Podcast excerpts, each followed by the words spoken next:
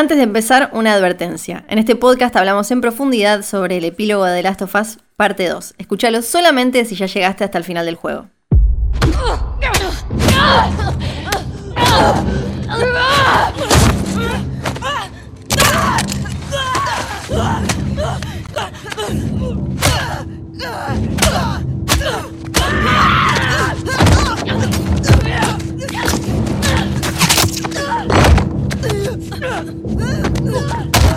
¡Alto! ¡Suficiente! Ella no tuvo nada que ver. Está embarazada. Bien. Abby.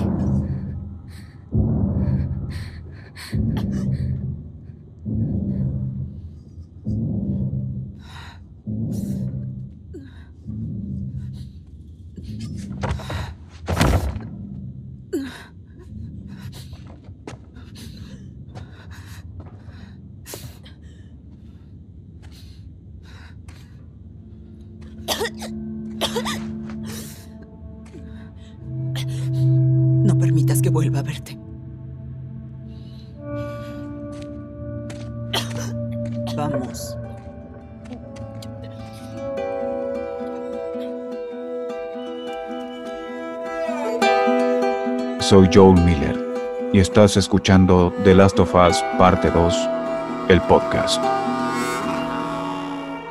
Te damos la bienvenida al último episodio de The Last of Us Parte 2, el podcast en el que recorrimos juntos el juego más exitoso del año. Mi nombre es Luciano Banchero, jugué al primer The Last of Us tantas veces que ya no las podría contar. Ya jugué a The Last of Us Parte 2 y no veo la hora de volver a jugarlo.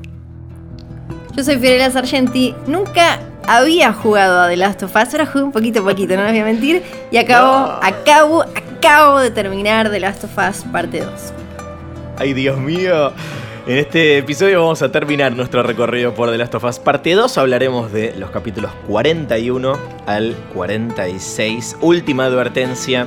Si todavía no llegaste a esta instancia final del juego, te recomendamos fervientemente no escuchar este podcast. No que no lo escuches nunca, No. sino que ahora pongas pausa y vuelvas cuando hayas terminado.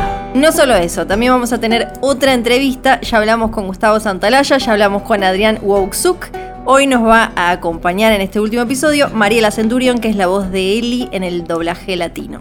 Así que si todavía no escucharon nuestra conversación con el compositor de la música de The Last of Us Parte 2 y con la mismísima voz de Joel Miller, a quien escuchen al comienzo de cada uno de los episodios de este. de, de los últimos episodios de este podcast, vayan a escuchar los anteriores y quédense para conocer la experiencia de Mariela interpretando a Ellie, que me imagino, Flor, que fue particularmente desafiante en este caso, sobre todo con lo que vamos a explorar en este capítulo. Sí, sí, claro que sí. Y. No, diría no tengo palabras, pero no tendría sentido, pues esto es un podcast y todo lo que tenemos que tener son palabras. Sí, si no tenés palabras nos tenemos que, que ir. Claro. Empecemos repasando dónde nos quedamos en el episodio anterior y cómo es el viaje que, que venimos siguiendo en estas, digamos, 30 horas de, de juego.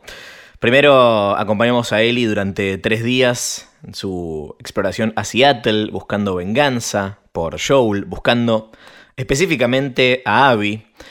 Y después la situación se invirtió y nos dimos cuenta de cómo fue la experiencia de Abby en estos mismos tres días tras haber encontrado su venganza y haber eh, asesinado a, Joel. Vimos el duelo entre ambas que dejó a Ellie y a Dina casi al borde de la muerte y que las hubiese dejado muertas si no hubiese sido por la intervención de Lev que le hace ver a Abby que ya está, que ya, ya se terminó y que no tiene sentido eh, seguir alimentando este, este ciclo de, de violencia. No quiero que me cuentes todavía sobre el final del juego. Quiero saber cómo fue para vos llegar a, a este punto.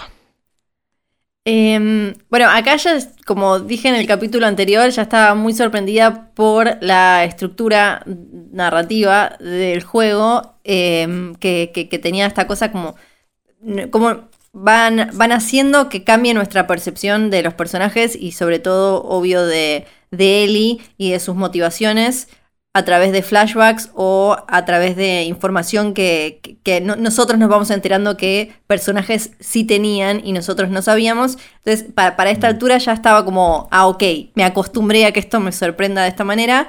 Y mm, me gustó que, que fuera Lev quien trae eh, como que, que es la voz de la razón cuando le dice a, a Abby esto de qué diferencia hay si vos haces ahora esto, qué diferencia hay, porque claro, ellos ya eh, generaron como un vínculo bastante fuerte en todo lo que atravesaron, en haber perdido eh, a, Owen, haber perdido a, eh, a Yara.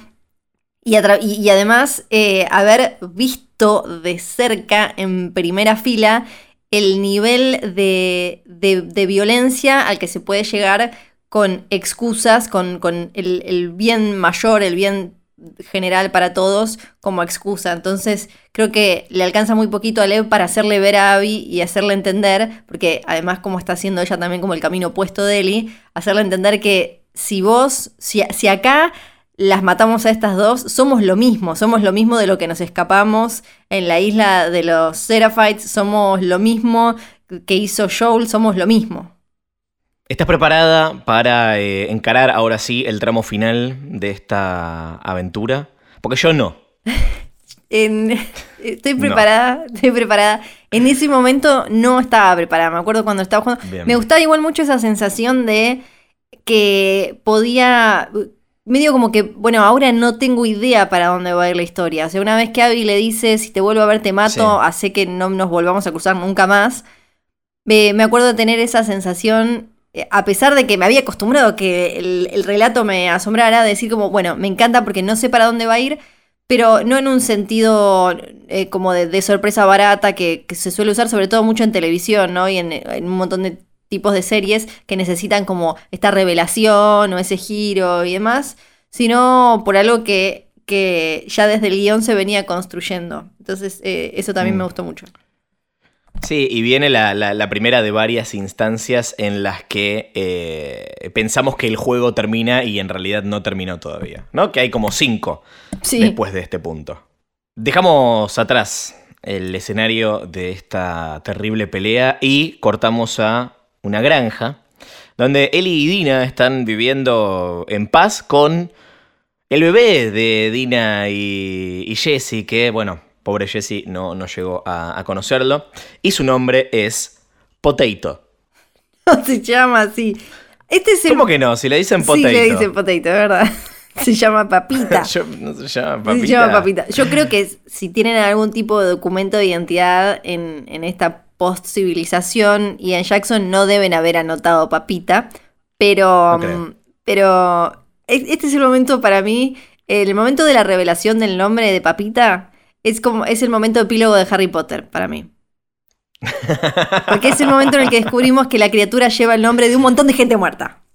Sí, sí, sí, sí. En este caso asumimos, porque no, no está el Sí, nombre. no- no. Es JJ, Sí. eh, o sea, dos letras J, que pueden ser por Jesse, puede ser por Joel. Sí sabemos que Neil Druckmann dijo que la segunda J no es de Junior, eh, así que creo que es seguro asumir que Jesse Joel es el nombre. Sí, porque Tiene podría. sentido. Sí, podría ser Jesse Jr., pero nada, para mí es por No. ambos, es por ambos. ¿Un poco de música?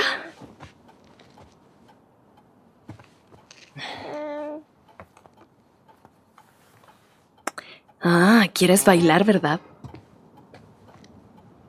Muy bien.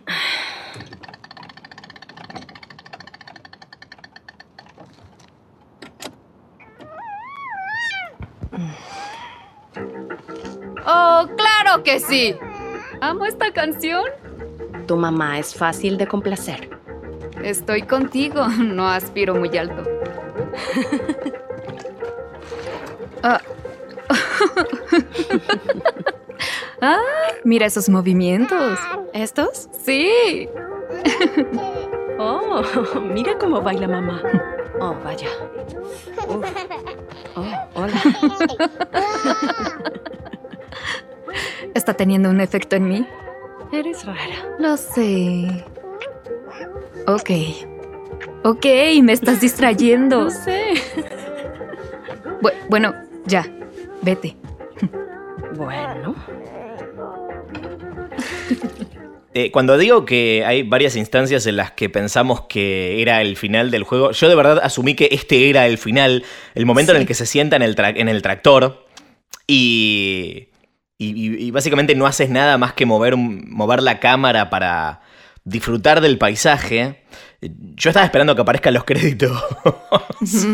no sé si te pasó igual, pero mm, creo que mm, viéndolo ahora en, en- en retrospectiva, no, no, no había forma de que termine ahí porque hubiese sido tal vez demasiado un final feliz Sí. para, para esta historia.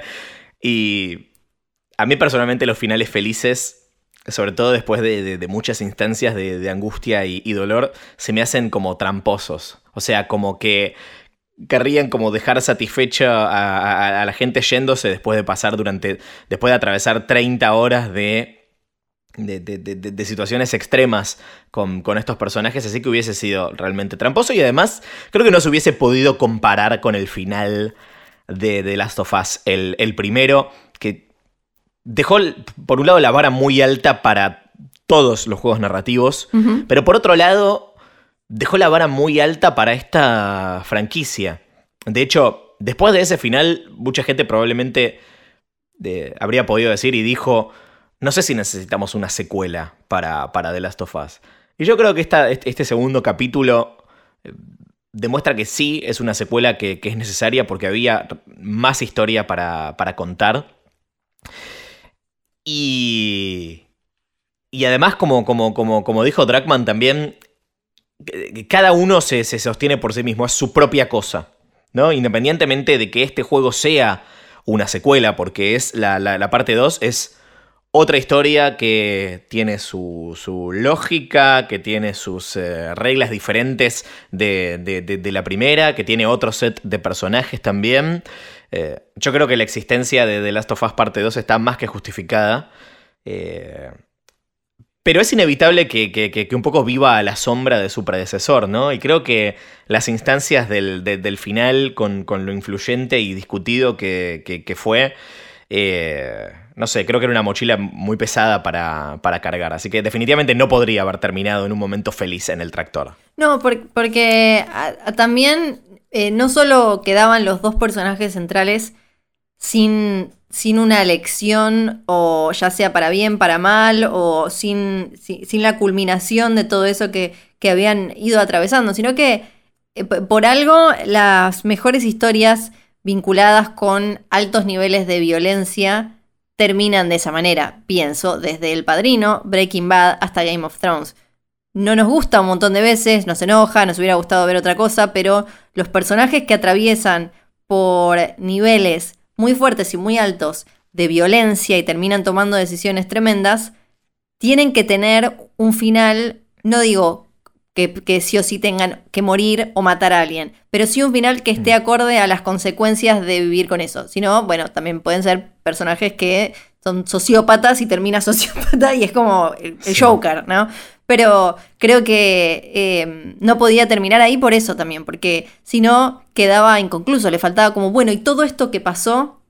¿Para qué? Aunque ese para qué sea para nada, tiene, esa respuesta sí tiene que estar y, y, y sí hubiera sido un trabajo de mucha vagancia si quedaba ahí, era como listo, todo piola, está ahí jugando a la casita y la otra no sabemos dónde está, ya fue.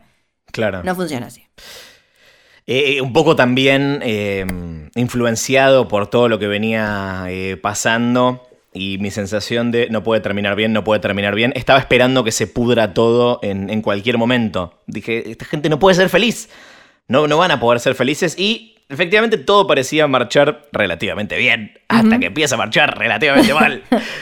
Eh, y el momento en el que en el que Ellie está metiendo las ovejas en el granero, que es muy gracioso, tiene, un montón- tiene Sí. como un promedio de chistes malos por segundo altísimo. Sí. Eh, tiene esta visión de Joel muriendo que eh, le dispara este, este ataque de pánico. Oye, ¿cómo saliste?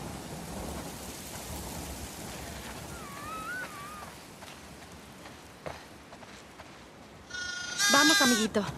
Vamos,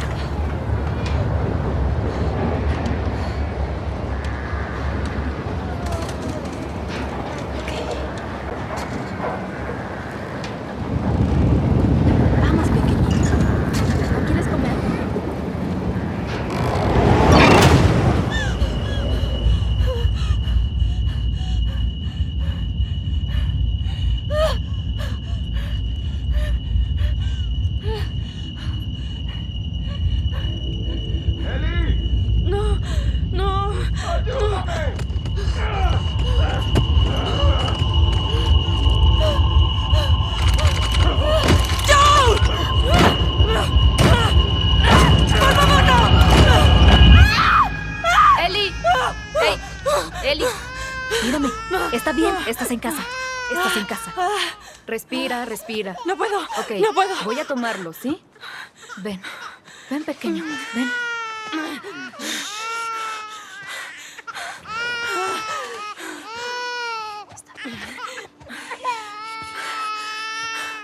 Lo siento. No sé, no sé qué. Solo metía. Y tiene sentido que Ellie tenga estrés postraumático porque todo lo que pasó es verdaderamente eh, traumático. Y específicamente lo de Joel es una, es una herida que, que sigue abierta para, para ella y que probablemente no, no se va a cerrar hasta que ese capítulo que está pendiente todavía de venganza termine. Sí, este, este juego creo que casi ni existiría si Eli tuviera acceso a meditación o algún tipo de terapia, tal vez cognitiva, conductiva, conductista, como se llame. Eh, me- sí, porque que- que claramente eh, a, a Ellie lo que le pasa es eso, lo que tiene es un poco lo que tenía Joel en, en el primer juego, ¿no? Eh, que es el, el síndrome de culpa del sobreviviente. Ahora a ella le queda que, que, que no solo tiene esta carga de que ella es inmune, sino que además ella sobrevivió dos veces a esta mina que lo mató a Joel por su culpa. Y mm, entiendo esto que, que ella no pueda aferrarse a esa segunda, a esa segunda chance que se le dio de poder vivir con, con Dina y con la papita sin que pase nada y, que esté todo bien. Eh, ella todavía tiene sentido que todavía no pueda porque ella no fue la que tomó la decisión, es Abby la que tomó esa decisión. Eh, entonces, claro, él- y bueno, y ni hablar después también, Tommy no ayuda. Tommy no ayuda. Tommy no ayuda en, en absoluto, que bueno, también descubrimos que está vivo. no, Sí, que había quedado ahí algo tirado. golpeado, pero vivo. Eh, sí, sí. eh, cuando vuelve a, contarle a, a Ellie que encontró a Abby, obviamente a Ellie se la revuelve todo. Hace meses que estoy tanteando el terreno. Y un tipo nuevo escuchó mi historia. Me habló de una mujer con la que comerció hace un tiempo en California. Que era de complexión fuerte. Viajaba con un chico con cicatrices en el rostro.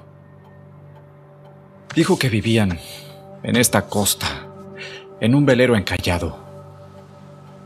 Justo aquí.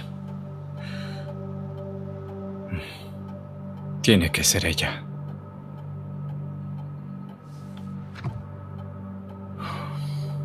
Eso se acabó.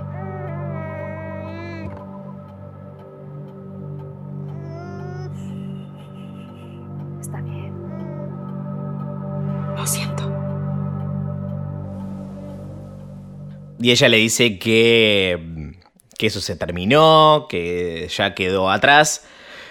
Un poco mintiéndole a él y un poco mintiéndose a ella también, ¿no? Como Sí. haciendo un poco de autoconvencimiento. Em, Y el enojo de, de- de- de Tommy me parece que es desproporcionado, ¿no? O sea, la, la- la acusa de haberse puesto demasiado cómoda. Y la verdad es que Ellie tiene derecho a intentar eh, relajarse y, y- y seguir con, con su vida. Sí, y el Joel- tema es que la realidad es que ella se quiere vengar tanto como él. Sí, y para mí Joel no estaría de acuerdo con lo que está haciendo Tommy, eh, porque Total. es eh, ir a buscar. a- hay rumores de que están por, eh, por Santa Bárbara o por California. Es totalmente desproporcionado lo que le plantea Tommy. Que también creo que lo que aparece constantemente acá es qué es lo que tiene cada uno, por qué, por qué vive cada uno, por qué sobrevive cada uno, ¿no? Y si, si, si Tommy obviamente tenía eh, una relación estrecha con su hermano y justo ahora su pareja está como medio medio o estaba como medio medio.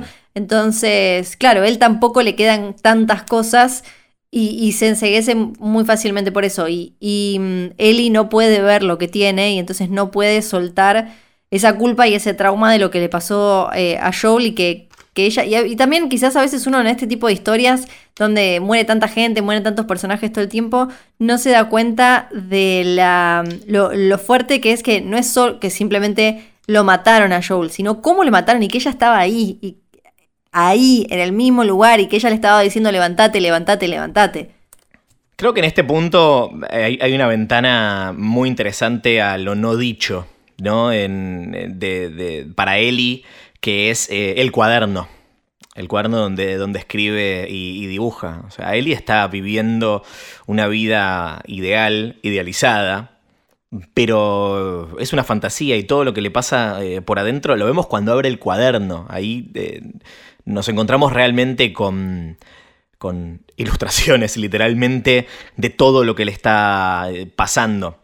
Eh, y acá es, es interesante porque en el momento no, no nos damos cuenta de a dónde, de a dónde está yendo realmente el juego mostrándonos eh, el flashback al que corta la noche del beso entre, entre ellas, el, el primer beso entre él y, y Dina, un momento que, al que, que había sido aludido nada más, pero que no habíamos visto eh, hasta el momento cuando eh, ellas se besan, viene el viejo homofóbico Seth a, retarlas e interviene Joel, algo que eh, a Ellie no, no, no le gusta nada.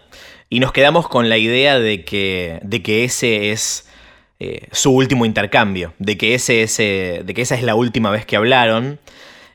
Y nos queda la sensación de, claro, bueno, esto quedó recontraabierto y, y- pendiente, y tal vez este es el motor de la culpa de, de, de Ellie, eh, el, el- el- haber terminado, el haber terminado mal con, con Joel y no haber encontrado una chance para eh, arreglar las cosas, y por eso constantemente está reviviendo el momento de, de- de su muerte, y eso es lo que la termina empujando a eh, ir finalmente a buscar a, Abby a Santa Bárbara.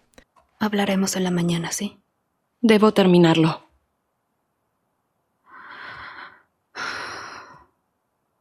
Tú no le debes nada a Tommy. No puedo dormir. Ni comer, no. No soy como tú, Dina. ¿Qué? ¿Piensas que esto es fácil? Es por ti y por él que hago esto. Te amo. Pruébalo. Quédate.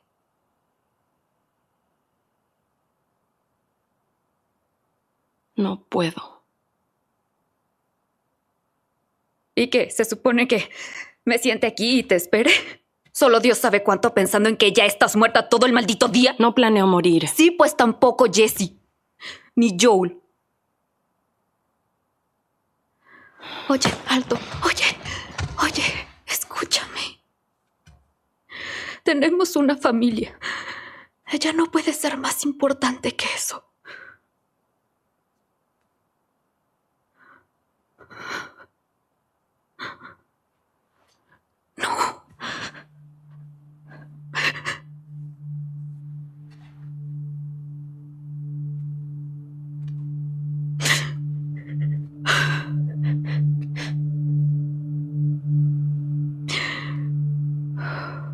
No voy a hacerlo otra vez. Es tu decisión.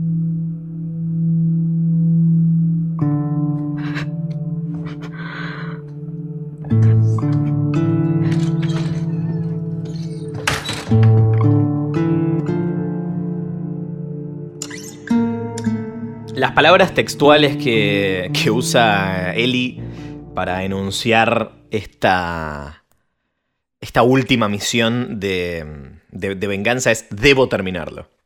Tengo que terminarlo. O sea, no, no, no, no, hay, no hay chance en su cabeza de que esto tenga que quedar abierto y no va a poder ni dormir, ni ser feliz, ni jugar a la casita hasta que... o- ni dejar de, de- de tener esos eh, recuerdos traumáticos de, de- de Joel hasta que eh, haya, como dice ella, terminado con este asunto. Y por terminarlo se refiere a matar a Abby. Sí. No es por, no, no- no es por Tommy, o sea, eh, que, que se va, o sea, el- eh, Tommy es el disparador acá. Eh, es, es por ella, ella no puede seguir viviendo así. Y, a ver, yo, por supuesto, acá, me, me- me enojo, me enojo todo el tiempo con los personajes. Obvio que me, me- me- me- me pongo en el lugar de Dina y digo, por Dios, podés quedarte. y, y por supuesto que pienso que se tendría que haber quedado.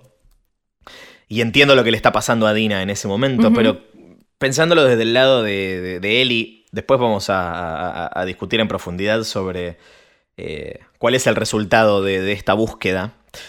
Yo creo que no hubiese sido feliz quedándose eh, ahí.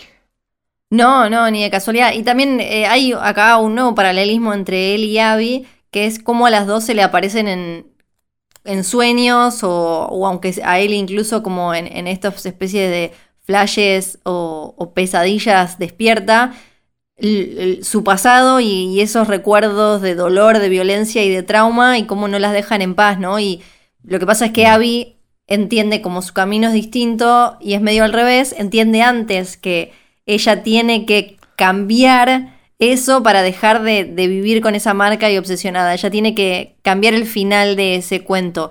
Y mm, Eli lo entiende de otra manera. Eli lo entiende, sí, tengo que cambiar el final, pero porque tengo que matar a todos. Matar, matar, matar, matar. En vez de, no, no encuentra otra opción, porque creo que también lo que aparece acá es que las dos están viviendo con, con lecciones muy, muy negativas de una de su padre biológico y otra de su padre sustituto, ¿no? Eh, los dos, estas dos figuras paternas les dejaron lecciones pésimas, porque por un lado el papá de Abby no, no dejó esto que comentábamos eh, la otra vez, no dejó que Ellie eligiera, no fue franco, no fue, no fue claro, no fue honesto y No transparente. dejó un papelito con, con- con cómo hacer la cura si le pasaba algo. No, no, no, es ni hablar eso.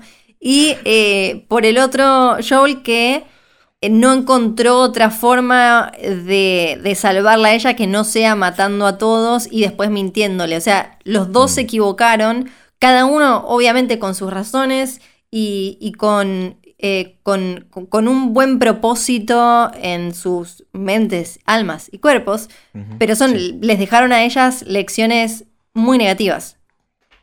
Totalmente. Y mm, mientras tanto, aunque no necesariamente de forma eh, simultánea, eh, Abby y Lev estuvieron efectivamente buscando a los luciérnagas en Santa Bárbara, así que eh, el mérito para, para Tommy es eh, haber recibido y compartido un dato correcto.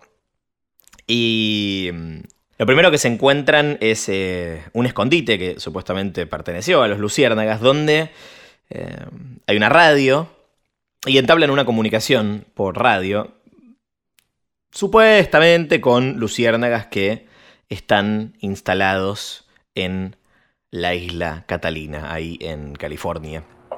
Hola, Abby. Te escuchamos fuerte y claro. ¿En qué parte de Santa Bárbara estás? Am, Constance 2425. Nos dieron una pista sobre una base, pero está vacía. Buscamos luciérnagas. Yo soy luciérnaga. ¿Dónde estabas asignada? Estaba en el puesto de Salt Lake. ¿Quién lo dirigía? El doctor Jerry Anderson. Era mi padre. Vaya, mira eso. Trajimos a todos los que estaban en las estaciones satélite de regreso a la base. ¿Cuántos más son? Somos casi 200 y llegan más cada mes. Owen tenía razón. Pues seremos dos más. Y quiero saber, Flor, Sí, porque el, juego no termina de, aclarar esta ambigüedad, salvo por un detalle que vamos a hablar más, más adelante. ¿Para vos es real esta comunicación entre, entre Abby y la persona que, está del otro lado? Porque es cierto que inmediatamente después nos, nos encontramos con, con, esta, con esta nueva facción eh, ultraviolenta eh, de villanos que, convenientemente los agarran eh, apenas termina la, comunicación, lo cual permite, eh, por un lado, imaginarse que podrían haberles tendido una, trampa eh, a ellos. Pero por otro lado, creo que hay detalles que permiten ilusionarse con que efectivamente se hayan reformado los luciérnagas. Porque el hecho de que les hagan preguntas específicas, que le hagan estas preguntas específicas a Abby, cuando le dicen eh, en, qué, en, en- en- dónde, en, dónde estaban ustedes, eh, a quién respondían y, y- demás, me parece que, que- son datos que si alguien les quería tender una trampa son cosas que no necesitaban saber. Y en cambio si efectivamente son los luciérnagas los que están del otro lado, sí eh, son cosas que necesitarían conocer para reafirmar que justamente quienes están del otro lado son también parte o anteriormente fueron parte de este grupo. Así que para vos, ¿es real o es una trampa?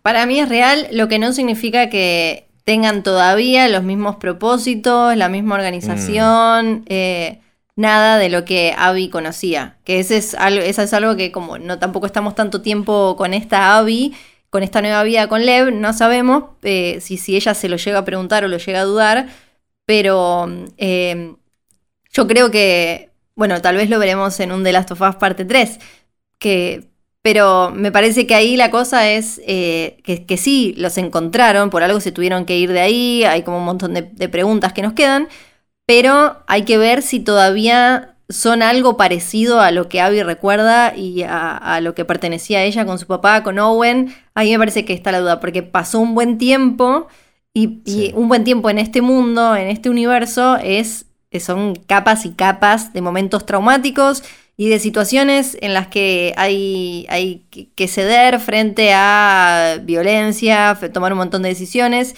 y es muy fácil que se alcen líderes que no siempre toman las mejores eh, decisiones. Entonces, para mí ahí hay eh, como que esa es la gran pregunta a futuro. Sí, me gustó ver que eh, Lev y Abby ya tienen una relación como muy canchera, muy compinche y, y- verlos, aunque sea un ratito, un poco más eh, eh, relajados, distendidos, ¿no? Y con algo como, por lo poco que pude ver eh, de The Last of Us 1 hasta ahora, me parece que también ahí hay como una, como es medio una fórmula como el Joel grande, ¿no? Y la Ellie chiquita, como esa cosa de uno más grande que protege y, y a la vez como va aprendiendo y, sensibilizándose con la otra figura más pequeña.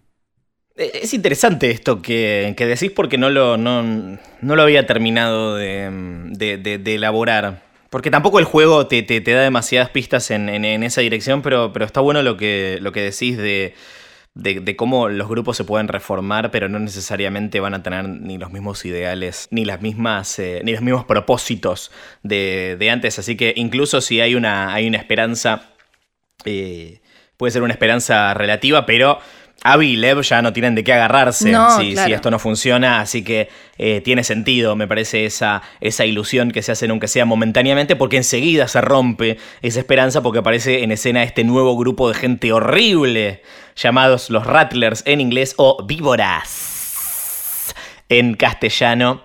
Eh, y acá uno dice otro grupo a esta altura del juego. Bueno, tiene sentido porque a ver, nos estamos metiendo en un nuevo lugar y en cada nuevo lugar que, que- que recorremos en el mapa nos encontramos con eh, eh, una o más Sí, facciones diferentes. En, en Seattle, de hecho, había dos tratando de tomar control del, del territorio, los lobos y los, los serafitas.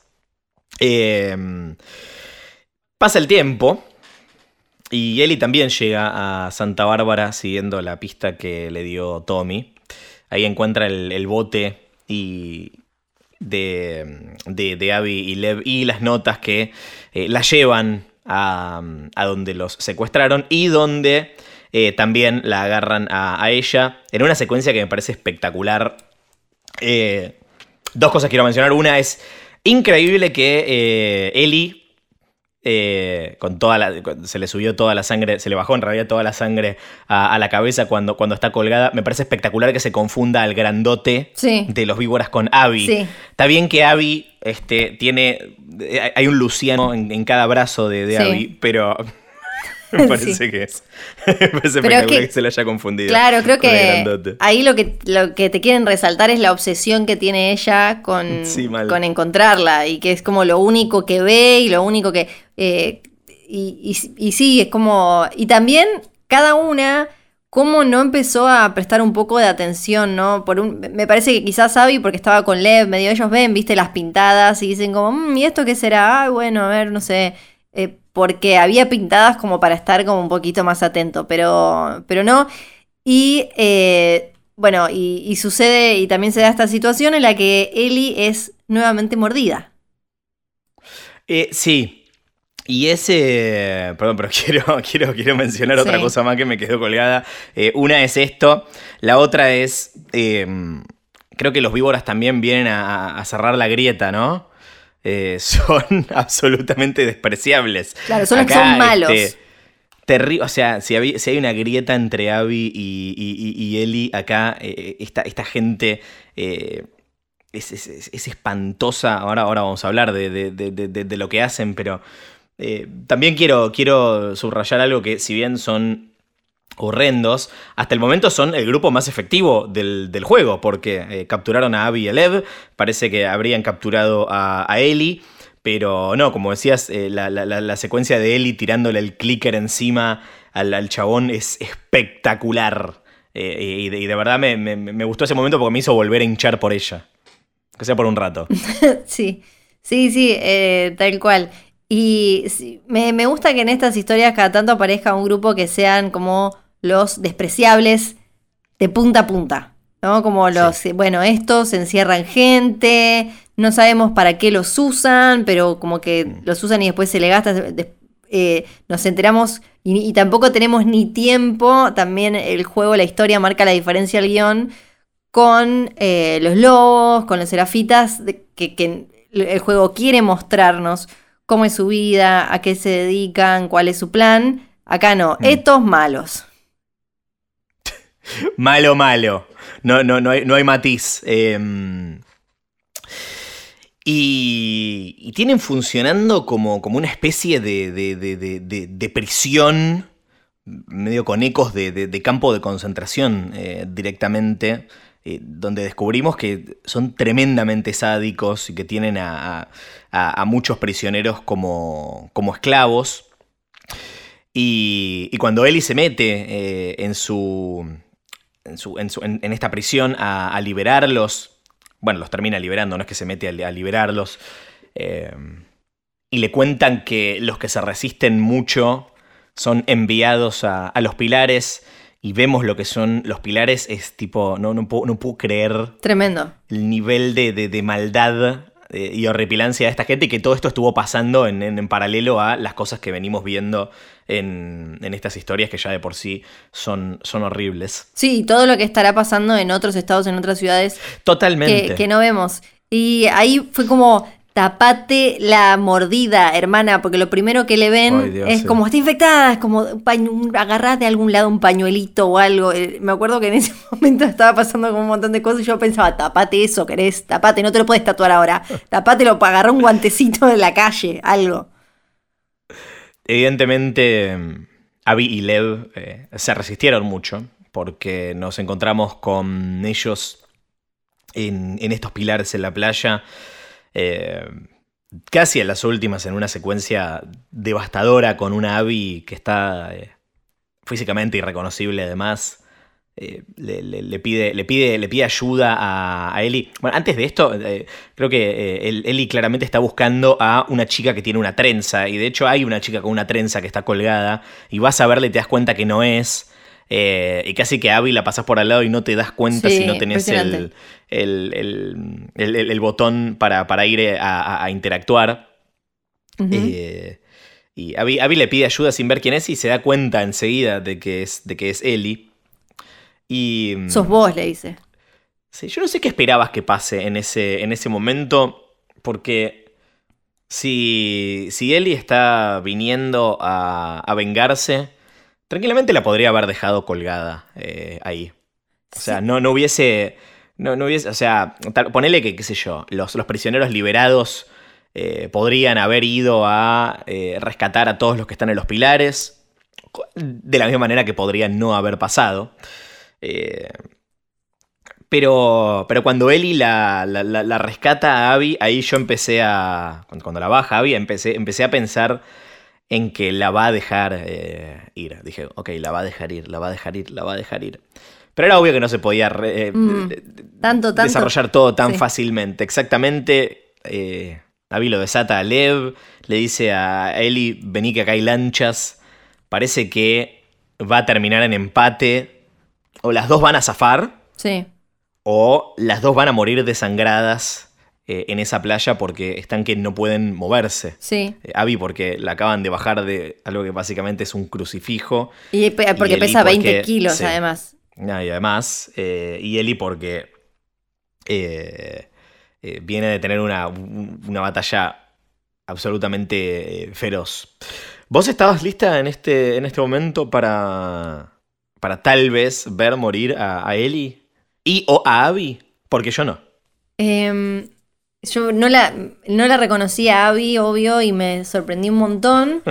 Me imaginé y entendí esto de que Ellie necesitara hacerlo ella, sobre todo porque ella vio morir a Joel y ella estaba ahí y no pudo hacer nada. Entonces no, no solo le queda ya como simplemente la culpa de la que vivió, sino que ella estaba ahí, ella lo vio. Entonces ella necesita hacer esto porque además como lo que se le fue quitando a ella es esta posibilidad de agarrar, de tomar las riendas de su historia, de su relato y manejarlos, como que ella necesita ahora hacer y cerrar esto y ser la que decide cómo termina.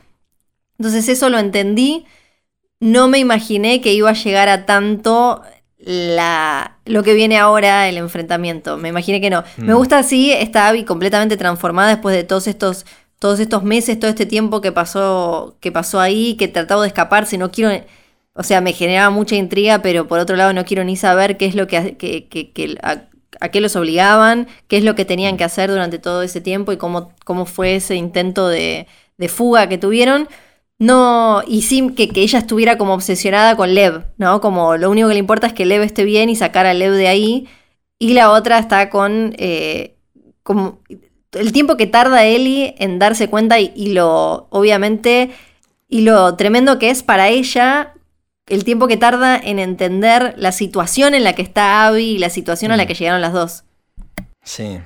Es interesante también pensar en cómo, cómo las dos atravesaron el, el tiempo que pasó después de, de ese, de ese enfrentamiento en el que Abby le dijo, la dejó tirada y le dijo, no nos crucemos más. Eh, Ellie tiene la oportunidad de, de- de- de ser feliz, pero está torturada psicológicamente.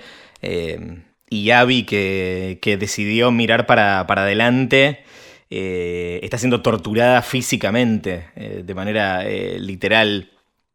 Con lo cual, este, están las dos en, en- en- en lugares muy, muy diferentes en, en- este encuentro. Y tampoco estaba preparado para lo que venía ahora, que es terrible. Nos encontramos con, con, el, con el botecito que, que- que veíamos en el menú de inicio, que no había aparecido hasta el momento. ¿ah? Eh, interesante cómo se guardaron, cómo, cómo siempre estuvo ahí y lo, y lo guardaron para, para el final.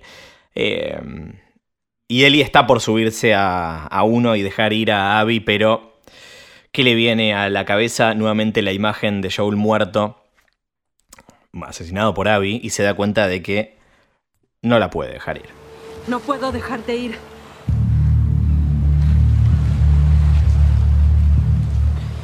No haré esto.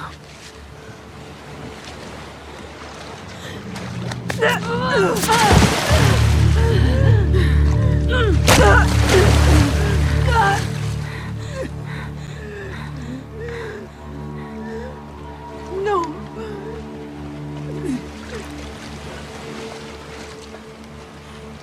No voy a pelear contigo. Sí lo harás.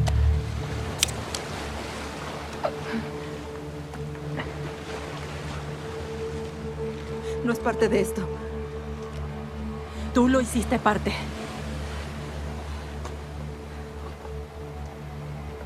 Ok. Ok.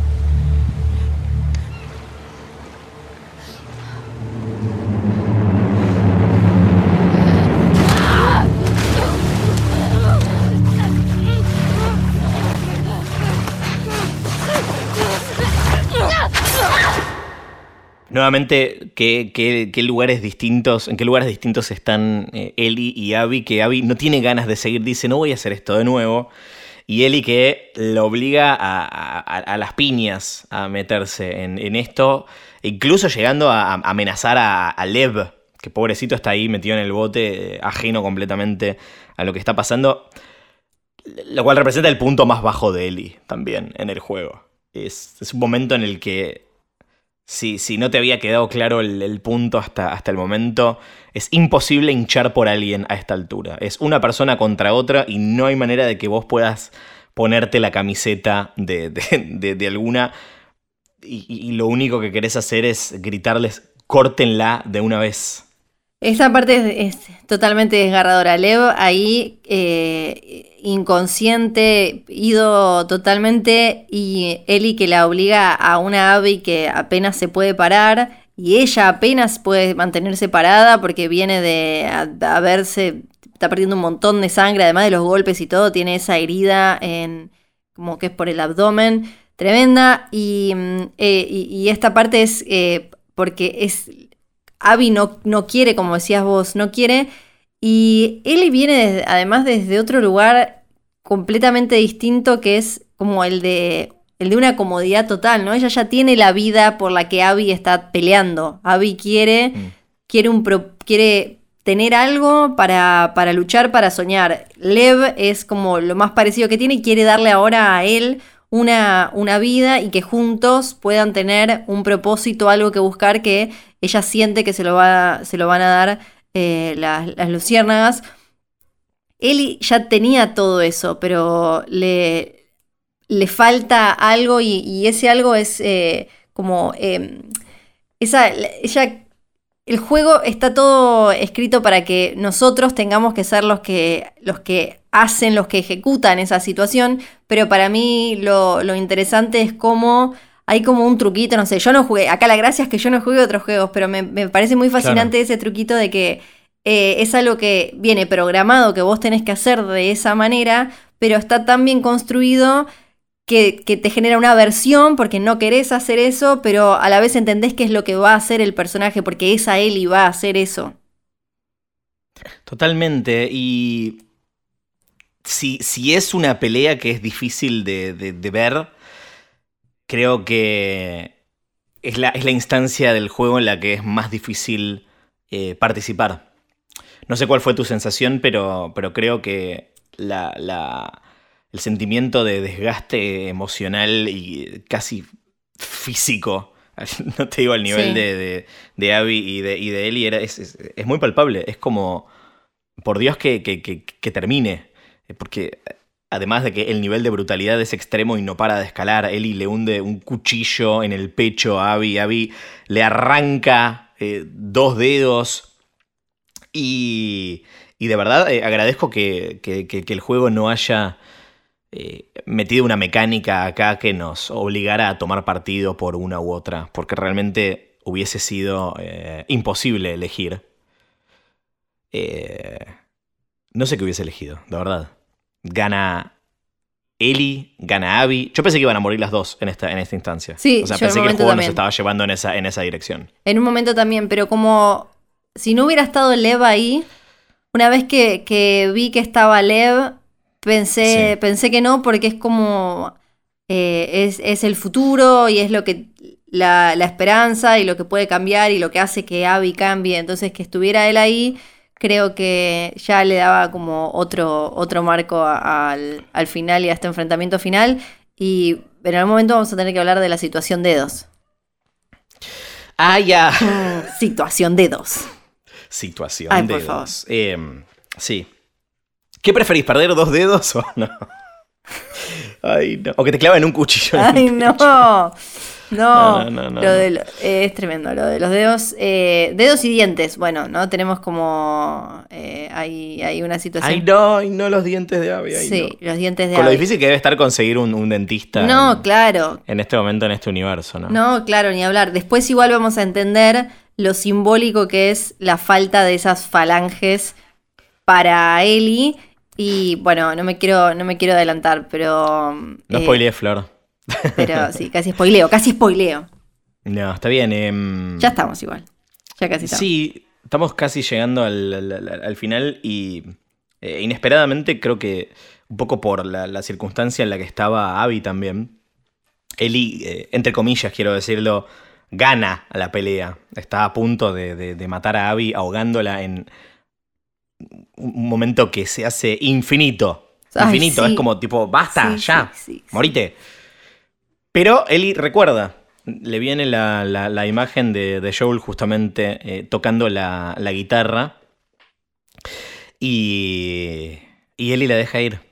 Y Abby y, y Lev son, digamos, libres, libres de la, la- la esclavitud a la que, y la tortura a la que lo sometieron los, los víboras y libre de este ciclo de, de violencia que Abby ya había elegido eh, cortar, pero Ellie todavía no había tenido ese, ese momento y esa revelación llega en forma de Joel tocando la, la- guitarra. Una imagen que no, no entendemos hasta que vemos el flashback completo, que es continuación de, de la secuencia de- del, festival en Jackson. Eh, algo que pasó hace mucho tiempo, hacia el comienzo del- del juego, pero que nosotros recién ahora de- descubrimos. Eh, pero con lo que Ellie estuvo eh, cargando durante, durante toda la historia. Y es que la última noche de, de Joel, antes de morir, después de la discusión por, por defenderla del, del viejo homofóbico, eh, tuvieron una charla en la que Ellie ahora sí, de alguna manera, lo, lo perdona y decide darle otra oportunidad. Tenía sed bajo control. Sí, lo sé. Y tienes que dejar de molestar a Jesse sobre mis patrullas. Ok.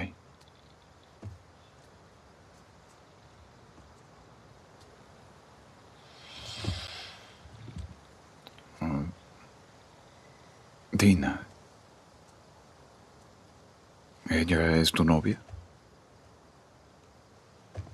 No. No, ella solo fue un beso. No significa nada, solo... No sé por qué lo hizo. Entonces te gusta.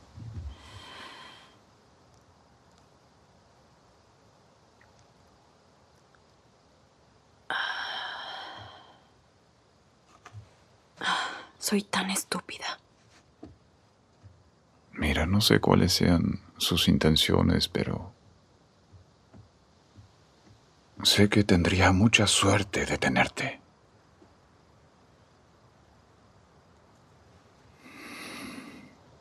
Eres un idiota. Eh, No intento... Tenía que morir en ese hospital. Mi vida habría importado.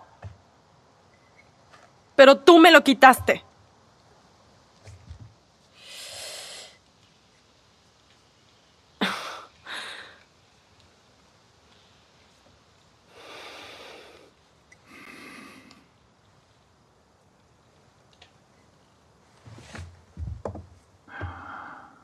Si de alguna manera Dios me diera otra oportunidad, lo haría todo de nuevo.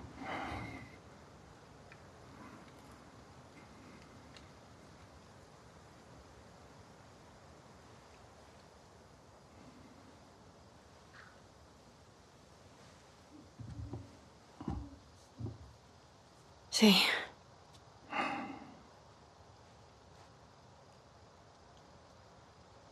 Solo... No creo que pueda llegar a perdonarte.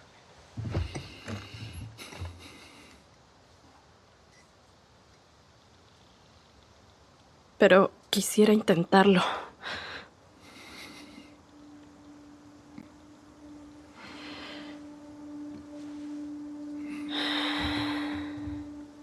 Está bien.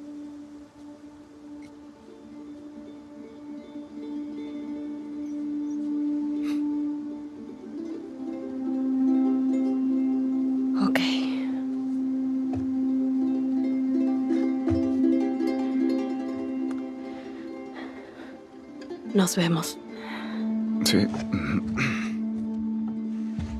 El momento desgarrador total porque ya era difícil eh, procesar que todo había quedado mal y todo esto que pensábamos durante todo el juego, que eh, también eh, la, la culpa del sobreviviente de Ellie estaba también eh, alimentada y se veía eh, aumentada y más dramática porque eh, ella había quedado mal con Joel, pero no lo sabíamos que tenía otra vuelta de tuerca todavía más triste, que es que ella finalmente estaba tratando de revincularse, de arreglar eso que se había roto de alguna manera o entendió lo que hizo Joel después de, de esa conversación esa última noche.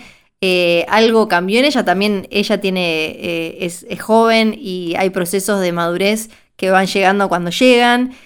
Y eh, ahí sí que, que fue totalmente tremendísimo. Y, y que además que recordar la insistencia de él porque ella esté protegida en, eh, cuando salía, ¿no? Que eso también apareció en, en los últimos flashbacks. Y pensar a todo lo que se expuso ella ahora para vengarlo a él, eh, hacía también como más que, que te lo imaginabas a él en algún lado indignado, como cómo te arriesgaste todo esto si podías, te podrías haber quedado protegida y cuidada, eh, tranquila. Creo que otra mm, revelación, además de, de lo, que, de lo que descubrimos sobre mm, las intenciones de, de Ellie, de, de estar abierta a, a darle una oportunidad a Joel, es que por otro lado Joel no se arrepiente de, de nada de lo que hizo. Sí. De hecho, le dice lo haría, lo haría todo de nuevo. Ujú. Eh, y, es terrible contar con, con- esta eh, información en este, en este punto del juego porque hay aspectos que, que de verdad eh, resignifica y que nos permite entender por qué Ellie eh, se, se metió en este, en este ciclo de, de- violencia y, venganza. Por culpa, por frustración y por la falta de, de closure, ¿no? Digamos, la falta de, de cierre. Pero yo te digo, Flor, eh, viendo este, este final eh, entre, entre Ellie y Joel, si bien quedó la puerta abierta, yo creo que Joel, eh, si bien es, es- doloroso que, que- que no se haya llegado a materializar esta, esta oportunidad, no es lo mismo eh, haber, haber, haber, haberse ido sin, eh, sin, sin, sin ninguna posibilidad de, arreglar las cosas que con esta puerta eh, abierta. Entonces, creo que lo que estoy tratando de decir es que es agridulce. Sí, totalmente. Sí, es, es agridulce. Porque por lo menos a mí lo que me, lo que me pareció que sumaba la parte más dulce es esto de que por lo menos él murió sabiendo que ella estaba empezando un camino de, de- de perdón, ¿no? Como que ella estaba volviendo a él. Como que eh, eh, creo que esa parte es eh, la, la que te deja de alguna manera como, bueno, por lo menos esto. Si bien la oportunidad que Ellie le dio a Joel nunca se, se materializa, creo que lo que nos está mostrando el juego es que si Ellie pudo perdonar a Joel, si Abby pudo perdonar, digamos, a, a Ellie. Entonces Ellie puede perdonar en este momento a, Abby. Y ahí se cierra este, este círculo y el ciclo de, de la violencia y, la venganza se, se convierte en un ciclo de, de, de absolución, de perdón. Pero me parece que en el caso de, de, Ellie, a diferencia del de, del de Abby, eh, es, tarde. Porque cuando, cuando dejamos atrás esta, esta última pelea y volvemos a, a, a la casa, a la granja, nos damos cuenta del costo que, que tuvo la, la- la demora de, de, de Ellie en, en darse cuenta de que era, era todo eh, inútil y no llevaba a ningún lado porque Dina y JJ no están más. Y no, ¿qué iba a hacer? ¿Qué se iba a quedar a hacer ahí Dina sola? Además que la familia, bueno, está la nota de la familia JJ que decía, podés venir cuando quieras. Eh, no, no, no daba que se quedara ahí. y le dejó todas las cositas, igual en el cuartito ese de abajo, todo muy ordenado. Hay igual una teoría, me parece que te vas a enojar, pero hay una teoría dando vueltas. Una teoría, ya dijiste teoría y me siento en como me hierve la sangre, sí. Porque A ver. eh, no, me, no me puedo acordar el usuario, pero creo que ya se popularizó y aparece en varios lados. Em, parece que, ¿viste la pulserita que le da Dina a, a Ellie? Sí, claro.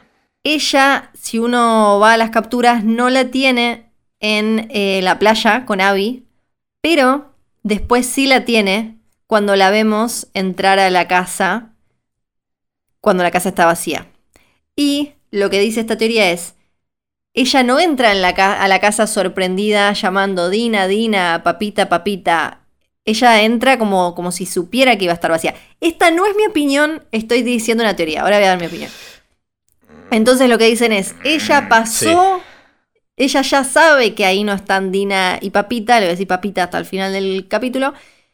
Ella ya sabía eso, eh, fue como para, eh, para dejar esos objetos y para es como un momento de reflexión y demás, pero ella en realidad ya está, suponemos que en Jackson, con Dina y viviendo feliz nuevamente. Por me la opongo profundamente a esta teoría. Me opongo. Este. Es raro, a ver, por un lado es, llamativo que, si es así, un detalle semejante se, les pase, pero siento que no tiene peso el, detalle versus eh, lo, que, lo que implica para. lo que implicaría para, para la trama, porque es- sería un detalle que le está robando la, la- la- la potencia narrativa al, al final de, de- de la historia. Y por lo tanto voy a decir que elijo no creer. Yo elijo en este también no, no creer porque que ella no entre a los gritos es primero porque ya de lejos te dabas cuenta que esa granja estaba vacía. Y después porque a ella no creo que la sorprenda ver que no están por, justamente por esto de que te- tiene toda la lógica del mundo que Dina no se quede ahí, que Dina tenga además el corazón, que esté muy desilusionada con la decisión que tomó Ellie. Entonces todo tiene sentido. Y tiene sentido que ella reco- recorra la casa para ver qué dejó y qué quedó eh, atrás en, esa casa. Después podemos charlar a ver a dónde va Ellie después. Pero, y, y dónde estaba? Porque también la teoría dice como si te fijas, no está con sus armas, bueno, pero también... Eh, y, pero para mí no, yo no, no creo, no creo que, que haya sido, que sea esa, eh, la- el- que sea ese el significado de ese momento. No me parece ni de casualidad. Y, y sí, a- ahora eh, tenemos que hablar de estos dos objetos que son claves y que creo que cierran perfecto esta historia y lo que le queda a Ellie, que son la guitarra y el reloj. Sí, sí, exactamente, porque el momento en el que Ellie agarra la, la guitarra y, y trata de, de tocar Future Days, el tema con el que eh, casi arranca el, el juego y con el que eh, Joel le enseña a tocar la guitarra y no puede por la falta de, de- de- los dedos que perdió en la, en la pelea con Abby, es... Yo creo que no sabía que, que- que se, que se podía gritar, basta juego, por favor. Pues, eh, es, Sí. es- es- es terrible. Es tremendo. Y. Y efectivamente no, no- no- había forma de esperar un, un final feliz en, en este caso. Eh, y ni siquiera un final en el que queden las cosas eh, 100% claras, de la misma manera que en el primer The Last of Us eh, la, la- la historia quedaba eh, abierta, incluso cuando eh, la historia específica del, de- de- del juego eh, está cerrada, el destino de los personajes queda, queda abierto y nos quedamos preguntándonos qué fue lo que pasó después de que eh, la imagen de la guitarra que aparece también al comienzo del, del juego lo cierra y con Ellie de fondo dejando la casa con rumbo desconocido. ¿Cómo viviste el final de The Last of Us parte 2? Eh, lloré, he llorado, he llorado, sobre todo porque, bueno, la imagen de la guitarra me parece exquisita y ella con, con esa, eh, esas falanges que le faltan ahora que hacen que no pueda tocar bien la guitarra y la guitarra era representaba, por lo que pudimos ver también de ese último tiempo de ellos juntos en Jackson, algo que los unía aun cuando estaba todo mal, aun cuando estaban alejados, aun cuando ella todavía no sabía cómo acercarse, cómo perdonar. La guitarra tenía como todo este peso, eh, este peso que era el del, el del reloj de Joel que le había regalado la hija, y esta cosa no como de llevarlo siempre y de mirarlo, y, y que él eh, en, en el primer juego, porque sí estuve viendo cosas del primer juego, admito, que dice, en un momento dice algo como que le está costando mucho sobrevivir, pero no en cuanto a la lucha del día a día, sino al peso de mi hija murió, gente que amo murió y yo estoy acá. Y, y algo que Abby aprende antes, ahora Eli lo aprende, que es esto de, es una palabra como horrible, re de moda, de remeras y qué sé yo, pero Abby aprende a, a, soltar en pos de la decisión correcta, ¿no? Ella es capaz de decirle a Owen, por ejemplo, no, de, preferir que Owen esté dolido con ella, romperle el corazón, pero ella no meterse en una situación que no creía que era positiva, que era esta de ser como una especie de, amantazgo con, con, mm, la otra embarazada, con Mel embarazada, que era como todo muy... Ella em, aprende de, y se acerca a Yara y a, Lev, aprende ahí a confiar y, ella, bueno, eh, aprende a dejar ir y creo que Eli, dejando la guitarra ahí, eh, lo, que, lo que finalmente aprende es eso, que va a tener que, soltar por lo menos esa forma de revinculación con la memoria de, Joel, ¿no? Como, y, que, que, representa la guitarra, que representaba el reloj, esa, esa tortura que si no la va a perseguir constantemente como la perseguía Abby antes su, su propio trauma. Mm. Eh, hablando de, de Abby, estamos eh, ya con, el juego terminado, los créditos eh, están corriendo y nos enteramos de los nombres de las miles de personas que lo hicieron posible. Decime que viste los créditos hasta el final. Sí, podemos asumir que ese barquito llegó a determinada isla. Sí, a ver, eh, si, se lo perdieron al final de, los créditos, eh, aparece una nueva pantalla de, inicio, la que te invita a eh, volver a, empezar el juego en New Game Plus. y el bote que al comienzo estaba amarrado en, la playa en Santa Bárbara, ahora está en otra playa. Y de alguna manera sugiere qué es lo que pasó después. Vemos unas montañas a, lo lejos y vemos un edificio que, investigando rápidamente, nos podemos encontrar con que está ubicado en la isla Catalina, que ese edificio es el Casino Catalina en la isla Catalina, que la comunicación de radio que tuvo Avi supuestamente con los luciérnagas decía que estaban ahí. Así que si bien no sabemos si efectivamente están ahí los luciérnagas, sí sabemos que Abby y Lev habrían llegado. Ojalá, porque tampoco los vemos, a buen puerto. Ay, sí. Yo me quedo con esa. Ay, sí, por favor. Me quiero, ya no sé, no sé qué agarrarme. Y para, y para vos, Eli, ¿qué hizo después, de, después del rancho, después de la granja?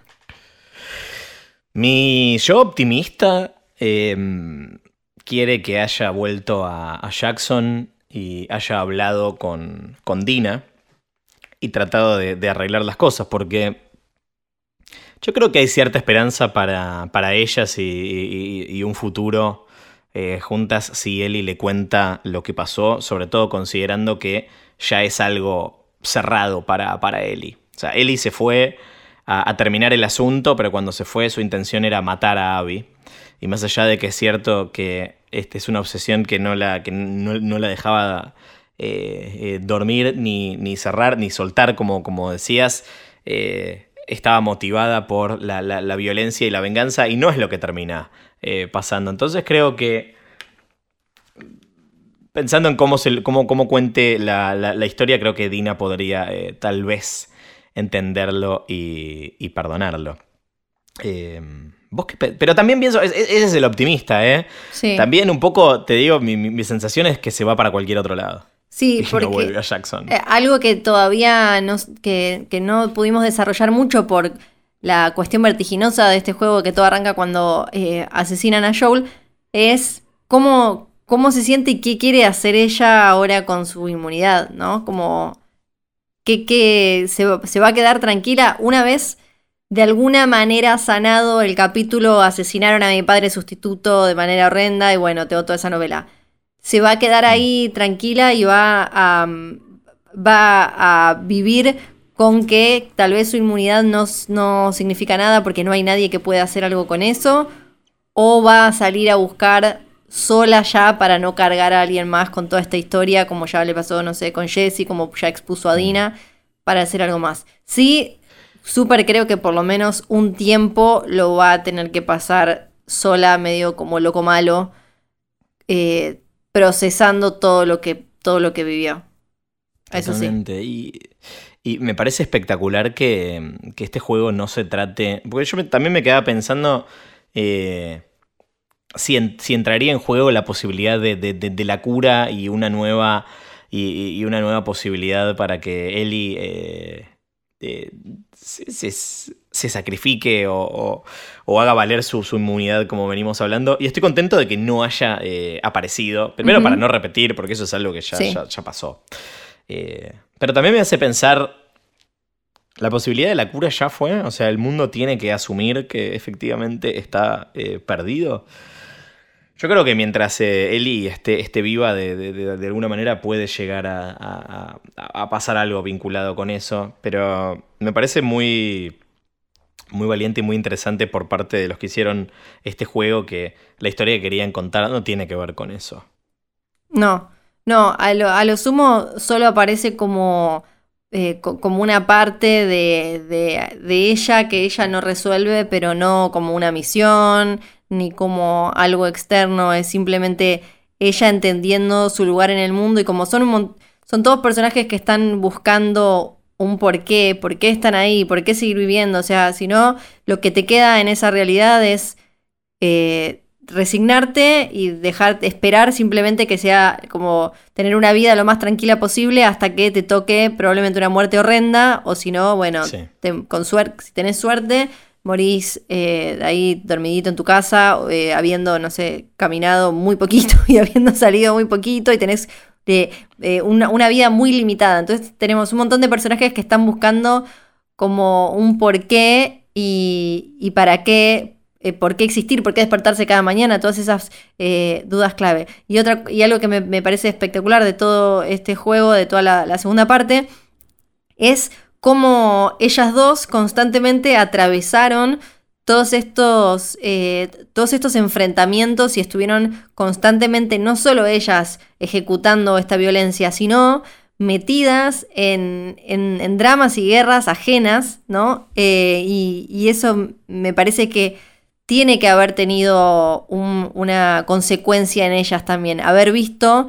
cómo creo que quizás es un poquito más sutil que, que otras formas en las que empuja esta idea del juego, pero cómo lo, lo, lo inútil de todo esto, ellas lo ven en otros y creo que al final termina pesando y, eh, y apareciendo en ellas porque el marco que se le da, o sea, hay momentos que son espectaculares cuando Ellie libera a, los que tienen eh, encerrados y se va a buscar a Abby, que también que está como to- todo explotando, todo incendiándose, fuego, caos, descontrol, violencia, y ella atraviesa para esa misión, y ni hablar antes, eh, Lev y Abby con los lobos contra los serafitas. Esa, eh, ese sinsentido de la violencia que ellas en un momento en, en esa vorágine cada una de venganza, dolor, trauma, no lo ven, pero al final les pesa y aparece como ese no es el camino. Hmm. Y con esto llegamos al final, Flor, de, de esta historia. Y. Pero al comienzo de otra también, porque cuando empezamos a jugar, cuando empezamos este recorrido, no sabías con lo que te ibas a encontrar, no sabías usar los controles de, de- la Play. Eh, y no había jugado al primer The Last of Us, no conocías a los personajes. y, y este camino fue un camino eh, para vos también. Y ahora que lo terminaste, ¿cómo estás? Por un lado, me pasa lo mismo que cuando termino un libro que me apasiona, que es que a veces eh, lo agarro y voy a. Y, repaso como mis momentos favoritos, ¿viste? No, sé si te pasó como cuando querés, querés volver a. Que es también medio raro, porque como que querés volver a estar ahí en ese universo, en esa realidad con esos personajes. Que ne- dado, eh, dado el contenido de, de Last of Us Parte 2, es raro. Pero me, pero me pasa cuando una historia me apasiona mucho y me pasó, me súper sorprendió, como lo conté al principio, a mí me recomendaban un montón el juego y yo como, bueno, no sé, no sé, mm, y, y al final me terminó apasionando. Ahora mi temor es que, como me dijeron varios, la vara está muy alta y voy a empezar a jugar otras cosas. Tengo que entender que no todo va a ser así, que hay otras cosas que son buenísimas, pero que son distintas, que no tengo que ir a esperar. a- Sí, Flor, no todas las películas son El Padrino, o El Padrino 2 Claro. en este caso. Claro, exactamente. Pero me pareció eh, increíble. que Hasta ahora es una de mis series favoritas del año. Mira, te digo, lo saco de los videojuegos. Es una de mis series favoritas del año por, por, por personajes, por fotografía. Incluso me pareció espectacular y lo disfruté un montón.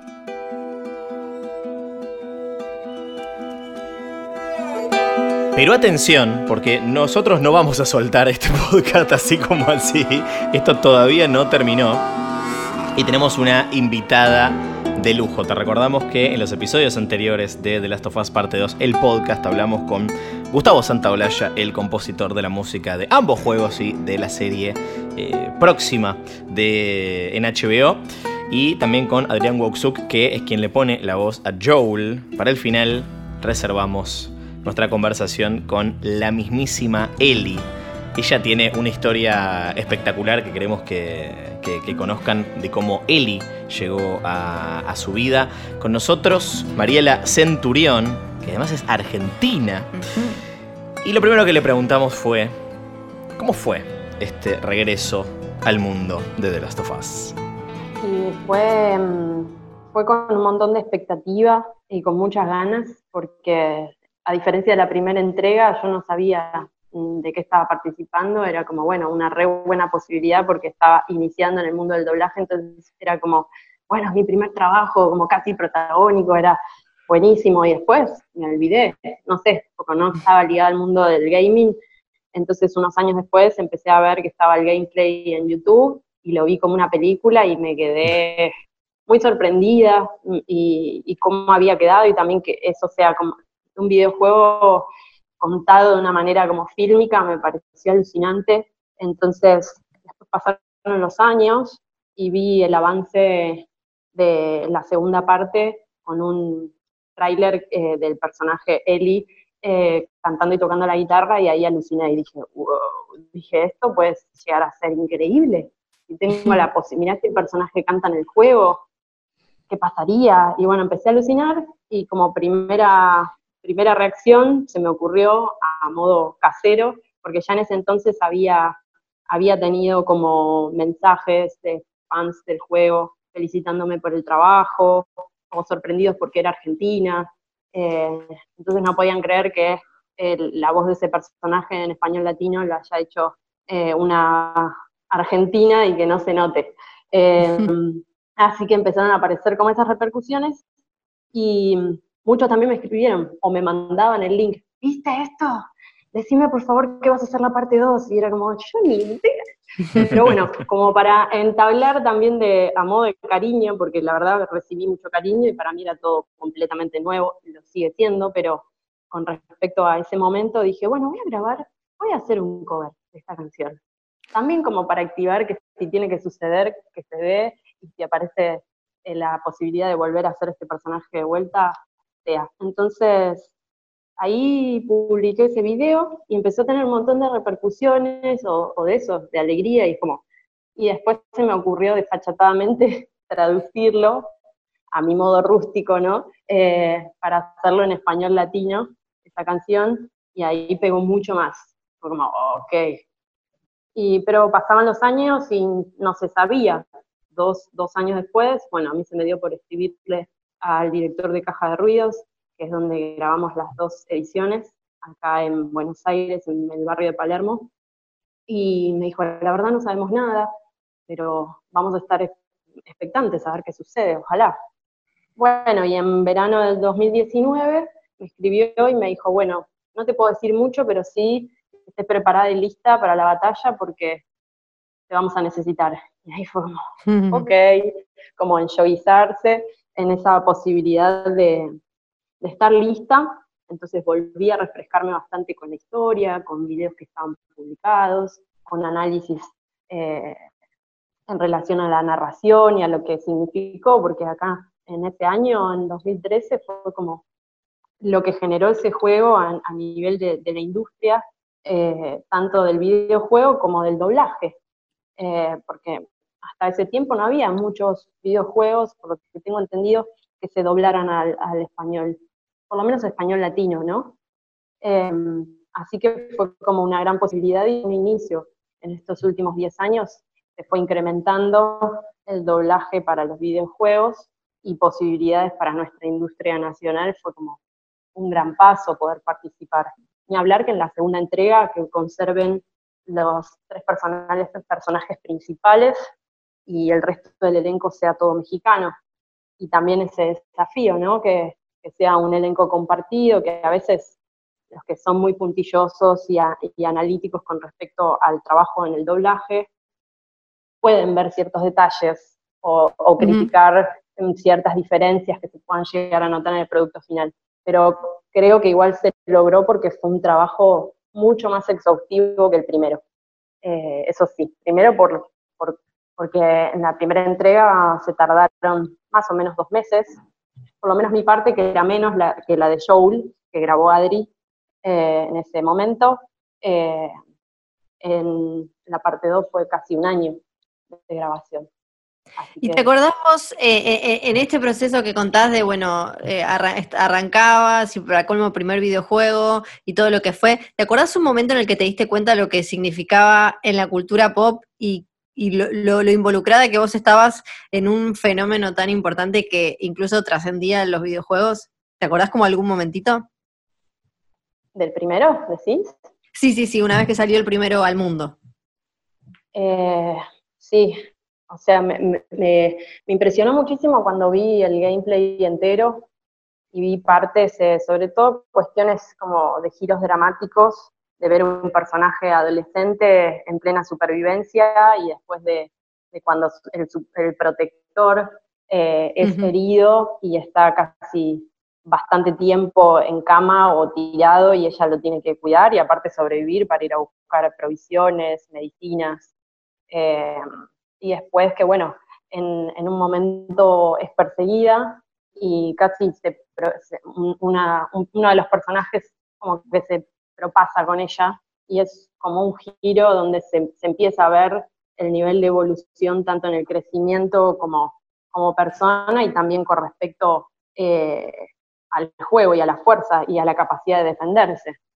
Eh, ni hablar de, bueno, escenas que, de vinculación entre los dos personajes que en ningún momento se dicen directamente que se quieren, pero hay, hay un momento eh, bisagra en el cual prácticamente se confiesan lo necesarios que son el uno para el otro, y ya en una instancia donde uno le salvó la vida al otro y viceversa.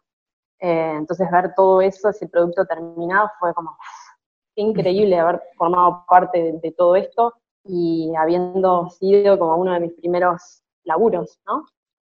En, esta segunda parte, Eli no solamente es eh, mucho más protagonista, sino que además cambió mucho en los años que pasaron entre la primera historia y la segunda. No solo eso, sino que también en el juego continúa evolucionando, se va transformando el personaje y al mismo tiempo hay flashbacks a cuando ella era más joven, y más inocente, eh, digamos, como actriz para vos? Eh, ¿Cuán desafiante fue y, cuán distinto fue de la primera parte que, por un lado, es más lineal también, pero por otro estás como, como mucho más de acompañante? Claro. Bueno, eh, ya para esta segunda entrega yo ya sabía de qué se trataba, sabía las expectativas que había, sabía cuán esperado iba a ser mi participación también, y, bueno, fue bastante, muy desafiante. O sea, de, experimentar, eh, eh, lograr un nivel de concentración que me permita abstraerme de toda esta expectativa, viste, que a veces es, una presión que no te permite fluir con el trabajo. Eh, más allá de que también se grabó de manera remota, eh, con un estudio en México, eh, entonces tenía de repente de tener o experiencia de siempre trabajar con un director, de repente trabajar con cuatro directores distintos, semana a semana no, no sabías con quién te ibas a tener que trabajar en cada oportunidad y cada, cada director tiene su modalidad y su impronta también. Entonces, no, no podías adaptarte y apoyarte solamente en una postura, porque cada uno tenía un encare distinto. Entonces, eso también un plus de desafío y de estar minuto a minuto eh, tratando de darlo todo eh, sin, sin estar pensando mucho en el afuera. Pero bueno, también el trabajo con videojuegos es así, es como muy, muy a ritmo, muy sin perder este, nada, no tenés mucho tiempo tampoco de pensar demasiado, entonces es como concentración y cuerpo, cuerpo y voz.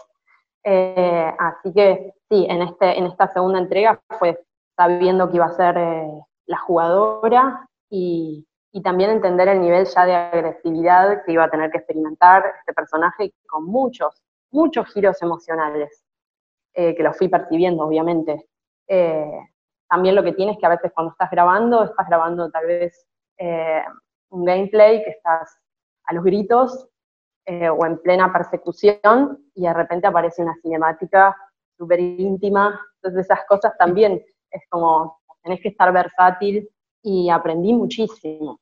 La verdad que lo que me dio esta segunda entrega fue como un nivel de, de poder estar como ahí, de estar presente y de que todo sea un desafío. Entonces creo que eso también, poder incluirlo en encarnar el personaje, eh, lo capital, traté de, capitalizarlo justamente hacia eso, o sea, como realmente es una batalla en todos sentidos. Eh, y es, a mí me gusta trabajar así, aparte, ¿no? Como que le da ese plus eh, de lo que hace lindo este oficio.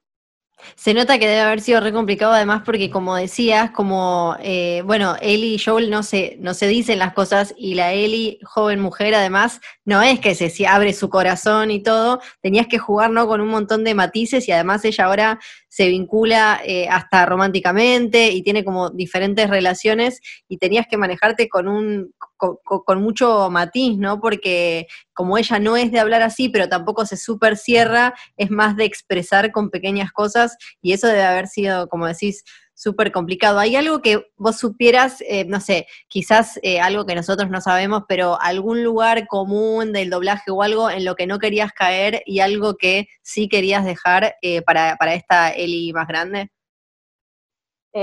sí, básicamente en la primera entrega yo, al ser uno de mis primeros trabajos y al estar tan, tan fresca, porque hacía poco que había terminado mi primera formación, eh, estaba como muy afilada en el sentido de estar, de estar practicando mucho, muy, muy empapada, muy interiorizada y la formación que yo hice fue en este mismo estudio, entonces me sentía muy como en casa y muy contenida.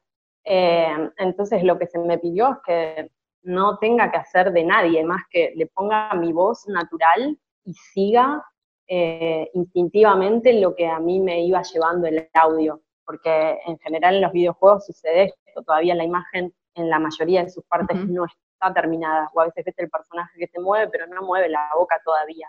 Entonces es como que vas viendo fragmentos, entonces es como medio ahí, como que está un detallito que ves, bueno, el personaje se mueve y ves que está en un exterior y no está corriendo, está caminando. Eh, pero no más que eso. El apoyo central es el audio. Eh, entonces, bueno, de esa manera también por mi bagaje musical, la musicalidad y de la entonación eh, fue un gran fuerte, o sea, a nivel intuitivo pude, pude ir indagando y pude ir creando en el hacer. En la segunda entrega el desafío era volver a ser fiel a esa, a esa Eli, pero también porque había partes que también en los, en los eh, flashbacks eh, volví a ser la Eli de 14 años. Entonces, eh, tratar de, generar que no deje de ser ella, pero que se note cierto tinte de los años que pasaron y las cosas que le pasaron a ella a nivel personal, ¿no? Como esto que decís. no, bueno, y también esa trascendencia de que ya de por sí que, el juego, el jugador sea una mujer, eh, para, para, cómo está el mundo y cómo las miras hacia la evolución sobre todo desde el punto de vista, desde el feminismo, es muy fuerte, es muy importante, o contactarme con, con chicas que me escribían, o eh, este personaje me cambió la vida, y que son jugadoras y les gusta el gaming, y fue muy importante, así como la historia de, bueno, que sea lesbiana, que tenga su pareja, y etcétera, ¿no? Así que es como que tiene muchos condimentos de todo y todas cosas que eh, a la hora de desear cuál sería un ideal de, poder hacer un personaje, yo creo que acá cumplí, pude cumplir muchos sueños en uno. Hablando de, flashbacks, voy un poco para, atrás porque me intriga mucho, este, sobre todo por esto que contás de cómo integrás este, tu, trayectoria eh, musical a este trabajo. ¿Cómo, ¿Cómo, llega la oportunidad de, interpretar a Ellie en su momento, a sumarte al primer de las tofas? Eh, me llamaron para un casting.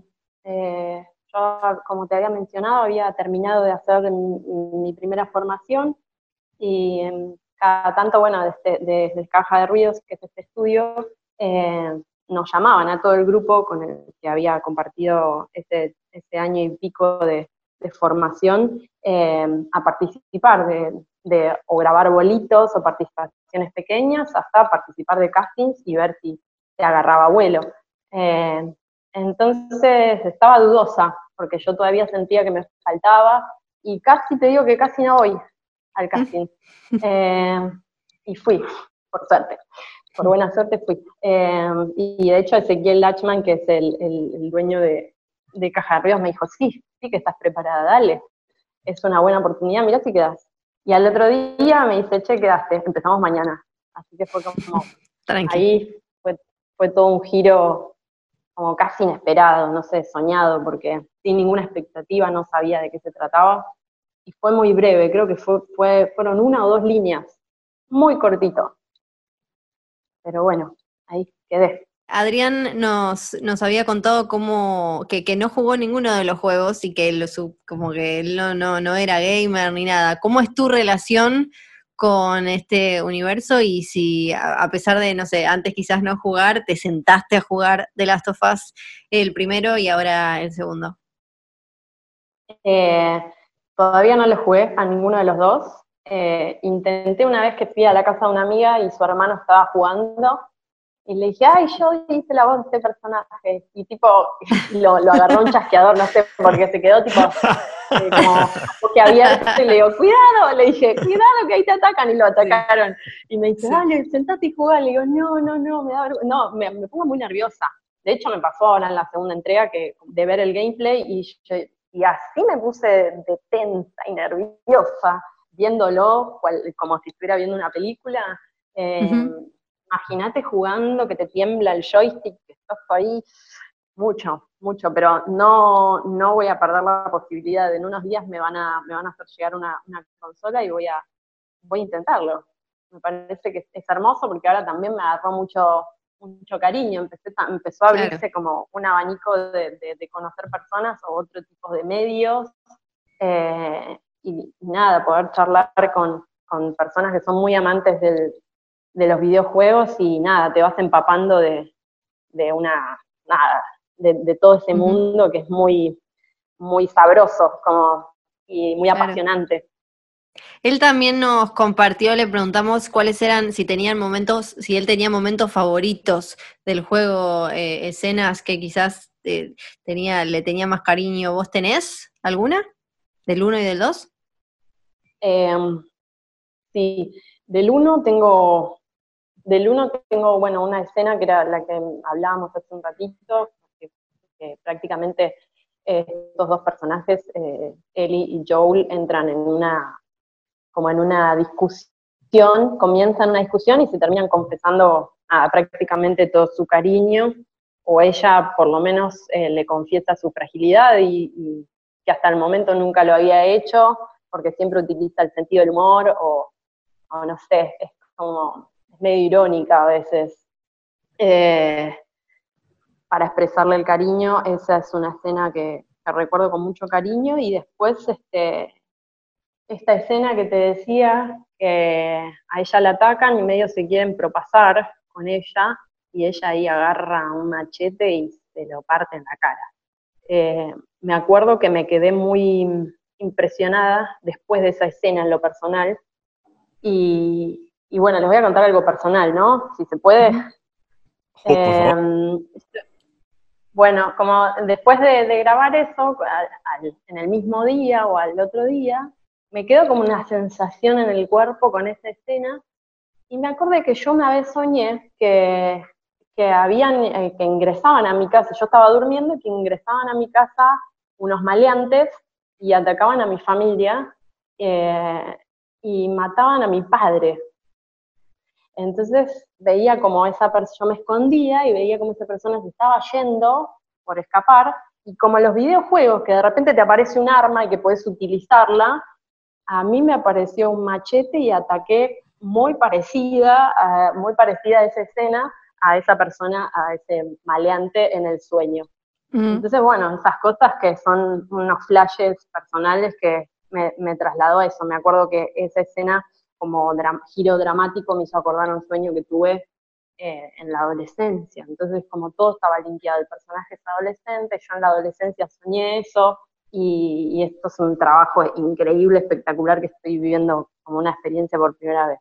Así que eso, y, y después escenas también donde, qué sé yo, eh, se cuentan chistes o se hacen, nada, medio que ella lo bromea y lo saca de ese lugar rígido que tiene eh, entre tanta, entre tanta pestilencia de ese, de ese mundo eh, y esta cosa de, de sobrevivir, que también los hace entrar en un, mu- en un mood en que ellos no, no hablan abiertamente, no se dicen te quiero, no se abrazan, ¿viste? Es como que hay que sobrevivir, punto. O sea, hablemos de lo que hay que hablar, tipo pavadas no.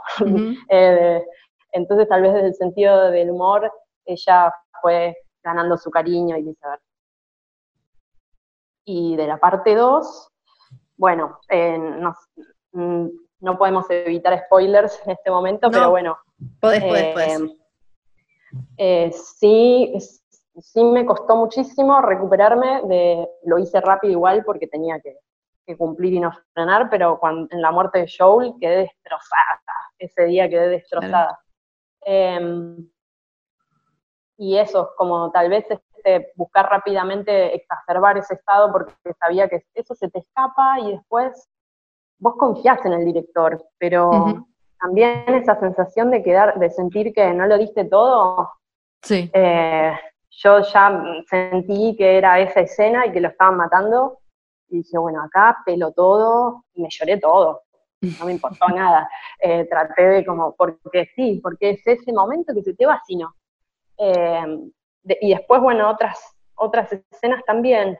eh, como hay muchas cosas que tienen que ver con el desgarro, ¿no? Y como esta cuestión de los- del giro de los del personaje, de todas las cosas que le van pasando, porque va tomando decisiones buenas o malas, eh, y sufre todas las causas que tienen esas decisiones. O sea, hay momentos en que Eli se hiperventila, tipo le agarra un ataque tipo de nervios, eh, o mata a una mujer embarazada, ¿entendés? Y es como, y empieza a agarrar, que, que la va a quedar ahí, como que le agarra, se le cierra Sí. el pecho, toda esa angustia, y, pero hay que seguir. Y después cosas, qué sé yo, de repente tienen un hijo y es como, ok, y toda esa dulzura que también expresarla con el nenito que le está hablando, que le canta. Y bueno, no puedo dejar de destacar los momentos cantados, eh, que si bien, o sea, no, eh, los doblé en inglés, pero los doblé, tener la oportunidad de cantar, eh, no solo aportarle mi voz hablada, sino mi voz cantada, fue un privilegio para mí. Así que esos son, serían como Claro. un resumen, lo más resumido posible. María, con esta entrevista eh, llegamos al final del podcast. Eh, Quiero saber, ya que nuevamente eh, tenemos un final muy distinto del- de, de la parte 1, pero eh, nuevamente queda abierta la historia y uno se puede imaginar qué es lo que ocurre después con, con- los personajes que, sobreviven. Eh, quería preguntarte a vos qué te parece, para vos qué pasa con Ellie al final del juego. Si tenés tu teoría. Sí, quedó bastante abierto. Quedó bastante abierto. Eh, no sé qué puede pasar porque también es como, eh, ya quedó, ella quedó destrozada. Y yo creo que de alguna manera se dio cuenta de que la venganza no, no va a hacer que Joel vuelva a vivir. Y, como que de alguna manera eh, transita eso, ¿no? Poder ponerse en la piel de Abby también. Como, me parece que es algo reflexivo que en el juego, en la historia, eh, me parece muy logrado. Que de repente el jugador fue como, como tu amiga, como que es una locura.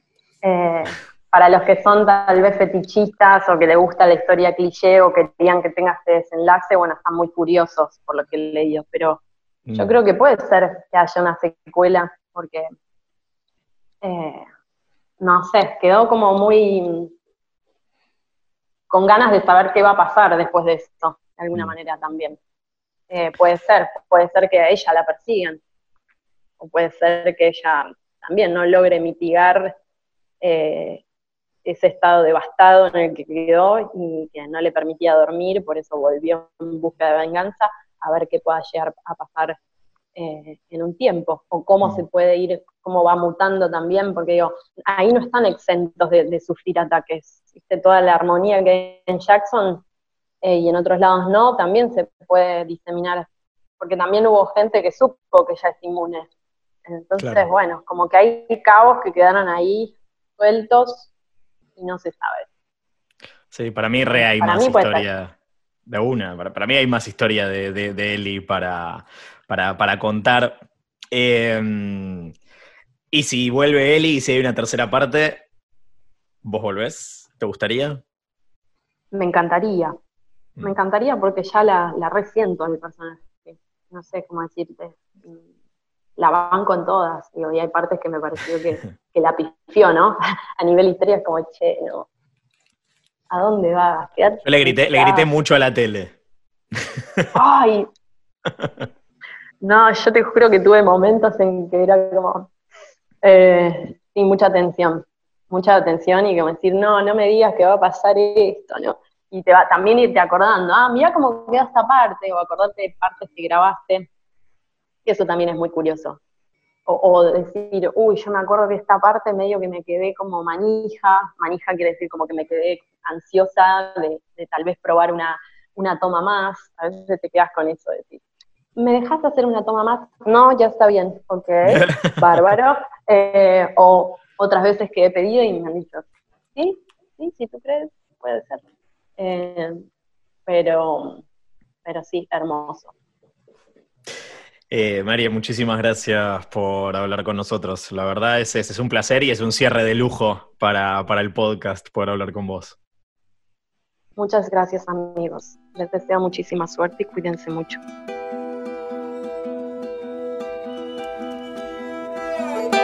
Y ahora sí, llegó el momento de despedirnos Ay, no, de, de Last no, of Us parte 2. No, no quiero, no quiero, no quiero, no quiero, Si les gustó, si les gustó este podcast, compártanlo. Si tienen amigos y amigas jugando, pásenselo. Espero que lo hayan disfrutado. Espero que. Habrá gente que está, estará esperando terminar todo el juego y después maratoneará el podcast. Bueno, como sea, si les gustó, compártanlo, díganselo al mundo. Y bueno, gracias por escuchar, obvio. Sí, eh, pueden dejar, eh, si escuchan a través de Apple Podcast, pueden dejar estrellitas y eh, comentarios sobre las cosas que más les gustaron sobre este, este podcast. Y nos pueden pedir, tal vez si, si, si, si agarramos algún otro videojuego de PlayStation al que quieren que juguemos, no vemos la hora de hacerlo y definitivamente no vamos a esperar a The Last of Us parte 3. Si sucede, falta un montón eh, para eso. favor. Y de paso, de paso, si les gustó este podcast, les recomendamos que le den una oportunidad al nuevo juego exclusivo de PlayStation Ghost of Tsushima, que es una aventura muy muy épica, ambientada a fines del siglo XIII, protagonizada por un samurái en busca de liberar a su pueblo. Yo lo estoy jugando y es maravilloso.